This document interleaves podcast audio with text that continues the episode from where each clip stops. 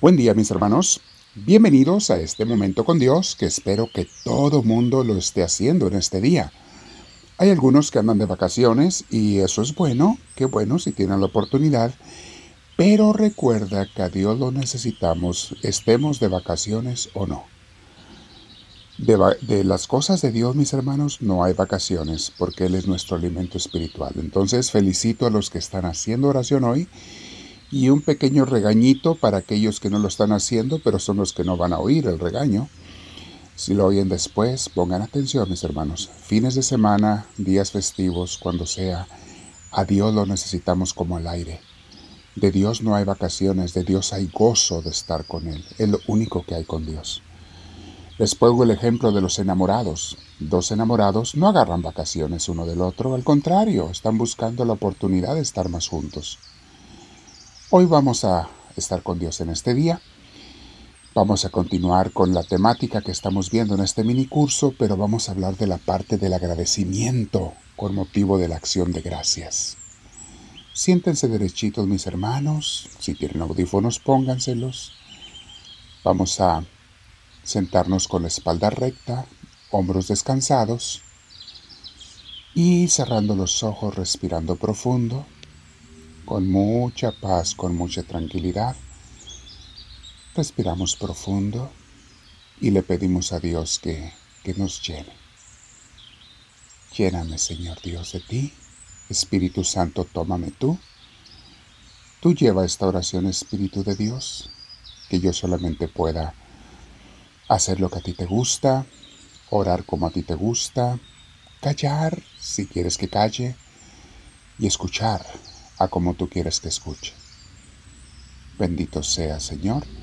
Me quedo en tu presencia y agradezco el amor y la amistad y el cariño de tantas personas que, aunque no nos conozcamos a veces o no nos veamos, estamos orando en muchas ciudades diferentes, en diferentes tiempos y nos amamos en el Espíritu de Cristo unos a otros.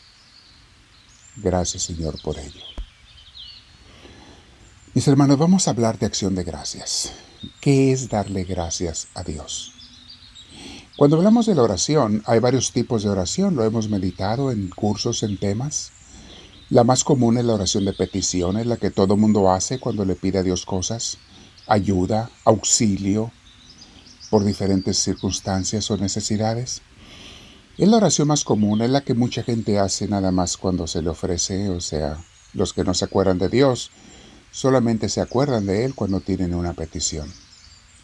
Luego tenemos la oración de alabanza, donde alabamos a Dios, le damos gloria, como Él se lo merece, y esa oración, mis hermanos, nos une a su corazón y nos hace sentirnos más cerca de Él y Él más cerca de nosotros, se acerca a nosotros más, cuando lo alabamos como nuestro Dios, como lo que es. Pero hay otra oración, mis hermanos, que alguna gente hace poco, y en la oración de agradecimiento, cuando le damos gracias por todo lo que nos da. Esta oración de agradecimiento, mis hermanos, es la que más nos llena de gozo el corazón. Acuérdense lo que les he enseñado, nadie puede estar agradecido y triste al mismo tiempo. No se puede. Inténtalo y verás. Son dos polos opuestos. En el agradecido no entra la tristeza. Hay, hay gozo, hay alegría por las cosas que le han dado Dale gracias a Dios todos los días y cuando enseñes a los niños a rezar, no solamente les enseñes a pedir, enséñales a darle gracias a Dios por lo que recibieron en el día o lo que les ha dado en la semana, por sus seres queridos, por la comida, etc. Es hermoso.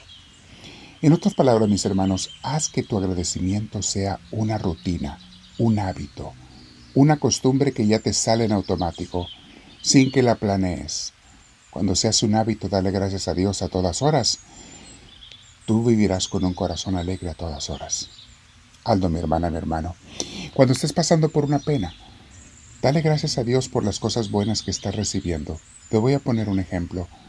Si un día te enojas con una persona, no solamente pienses en lo malo que te hizo, piensa también en las cosas buenas que te ha dado y dale gracias a Dios por esas cosas y verás que tu amargura se puede convertir en alegría. Piensa en lo positivo que la gente que te cae gorda a veces ha hecho bueno por ti. y tu visión te va a cambiar. La visión de la vida y de las personas te va a cambiar. En vez de quejarte de esa enfermedad y estarte siempre quejando, ¿por qué no le das gracias a Dios por todas las cosas buenas de salud que sí tienes? Porque puedes ver, oír, hablar, caminar, qué sé yo.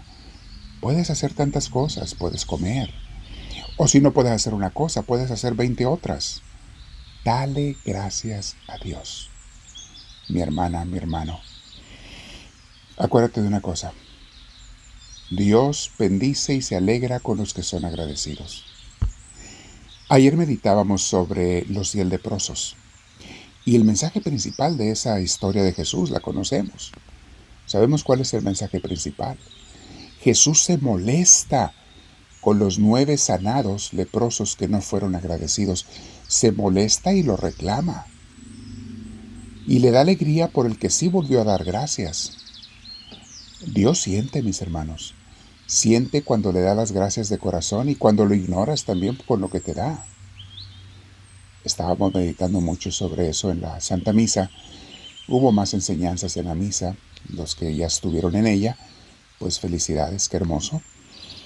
Eh, los que no, pues podrán ver la predicación en grabación. Pero dale gracias a Dios, para Dios sí hace mucha diferencia, ¿eh? Alguna gente piensa que da lo mismo darle gracias que no. No, no da lo mismo. Para Dios no da lo mismo, mis hermanos. Dios quiere que tenga yo un corazón agradecido. Y eso me, me va a dar felicidad a mí. Dios mío, enséñame a entender esto, por favor. Que cuando yo me relaciono contigo, me relaciono con mi Padre que me da tantas cosas, desde el aire que respiro, el cuerpo que tengo, la vida cada día, la posibilidad de dormir y un lugar donde, donde radicar, una salud que es la que tengo, aunque pueda tener enfermedades, pero es más la salud que tengo que las enfermedades. Si fueran malas enfermedades ya me hubiera muerto. Santa Teresita nos hablaba, mis hermanos, de algo muy interesante. No se pierdan el curso que estoy dando y de eso hablé en el último tema, los viernes en la tarde en los viernes de crecimiento a las 7 de la tarde tiempo California. Teresita dice que debemos de estar agradecidos con Dios porque nos ha liberado de muchas cosas que nosotros ni cuenta nos damos. Dice con otras palabras, por un ejemplo muy bonito ella, pero con otras palabras dice, cuando un enfermo, su padre que es médico lo sana, refiriéndose a Dios, el enfermo ya sanado está muy agradecido. Pero ¿qué pasa con aquellos a quienes Dios ni siquiera permite que les llegue la enfermedad, a los que protege? Hay gente a la que Dios protege y lo sabemos tú y yo, mis hermanos, estamos vivos después de esta pandemia. Otra gente no lo está. Y tú y yo hemos sido protegidos. De una u otra forma, ¿cómo no vamos a estar más agradecidos si Dios nos ha prevenido de un mal grave que aquel a quien Dios ha sanado? Es mejor ni siquiera enfermarse y eso depende de Dios. Dile gracias a Dios por tantas cosas de las que te ha liberado antes de que te llegaran. Peligros, enfermedades, situaciones, traiciones, golpes que otra gente te quería dar de diferentes formas. Dios te ha protegido. Aunque no te des cuenta, aunque no sepas, dile gracias Señor por todas las cosas de las que me has salvado. Hoy nos vamos a quedar en oración, mis hermanos. Todo este fin de semana háganlo unos días de agradecimiento a Dios. Vamos a hacerlo, darle gracias, oración pura de darle gracias a Dios. Nunca me deja solo, estamos viendo en este curso.